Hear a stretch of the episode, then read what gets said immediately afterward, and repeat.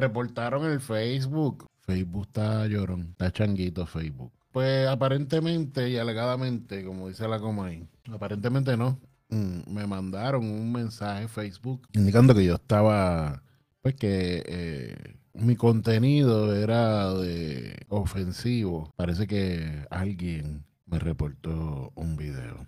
Es la segunda vez y Facebook me congeló la cuenta por unos días y luego me dijo que, yo estaba ahora eh, como en un warning. O sea, ya yo tengo un récord, o por lo menos este perfil mío tiene un récord en Facebook, esta cuenta, como le quieran llamar, que rompe los términos y condiciones o whatever de Facebook. Y eso puede resultar en cancelarme mi cuenta. El video que aparentemente me reportaron que causa mi segundo warning en Facebook. Este era sobre mi opinión en cuanto a todo lo que tiene que ver con la comunidad LGTBQ. Eh, pues ellos añaden una letra cada rato y ya uno no sabe. Pues yo, pues la comunidad LGTB y sus otras letras, hice un video en donde dije, mi, dije lo que yo creía. Para mí no está bien. Para mí tú no naces así. Algo sucede a esas personas algo le sucede, sobre todo el rechazo. El rechazo es el causante número uno de una, lo que yo llamo una desviación. Y también me lo criticaron y pues este me lo va a criticar, pero no me importa porque lo voy a subir en otra parte es una desviación. Y los que estén aquí que me escuchen ahora o me escuchen después y me quieren eliminar de su frame y me quieren catalogar como un retrógrado, ridículo, lo que quiera, yo no estoy atacándolo, yo estoy diciendo, poniendo los parámetros como son. Yo creo que el problema principal de todo, todos los problemas de la sociedad se basan en uno solo y es en la desobediencia de un solo mandamiento. Olvídate los diez mandamientos de vamos a Dios sobre todas las cosas, no robará, no matará, bla, bla, bla que yo ni me lo sé todo, fíjate. Hay uno que sí me sé, que es el, último mandamiento que recoge todos esos diez y que Jesús lo dio a los discípulos y dijo, ama a tu prójimo como a ti mismo. Este es el nuevo mandamiento. Ese es el problema de nuestra sociedad, que eso no se lleva a cabo. Nadie, casi nadie, realmente ama a su prójimo como a sí mismo. Si tú amas a tu prójimo y esa persona decide ser homosexual, tú no debes tener problema con eso mientras no interfiera con tu bienestar con mi vida y que me entorpezca a mí mi, mi, mi sana convivencia, yo no tengo problema.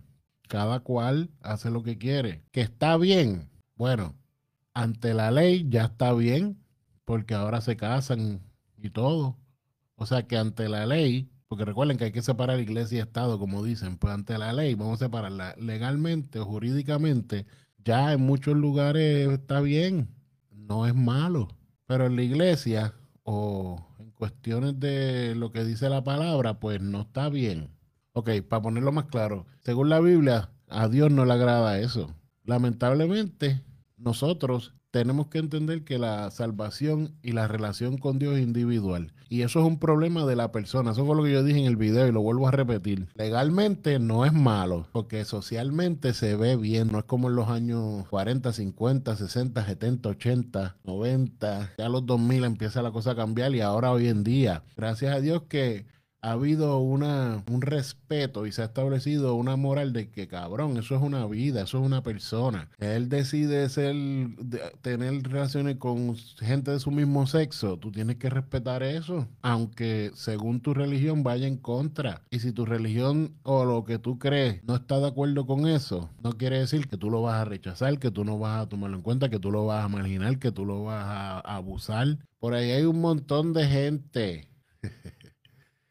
Pillándose de santos y que están en sintonía con Dios y son unos hijos de la gran puta. Mucha gente que yo conozco que roncan, pero roncan de cristianos, roncan de que son, este, que vídate, son tremendos hijos de la gran puta.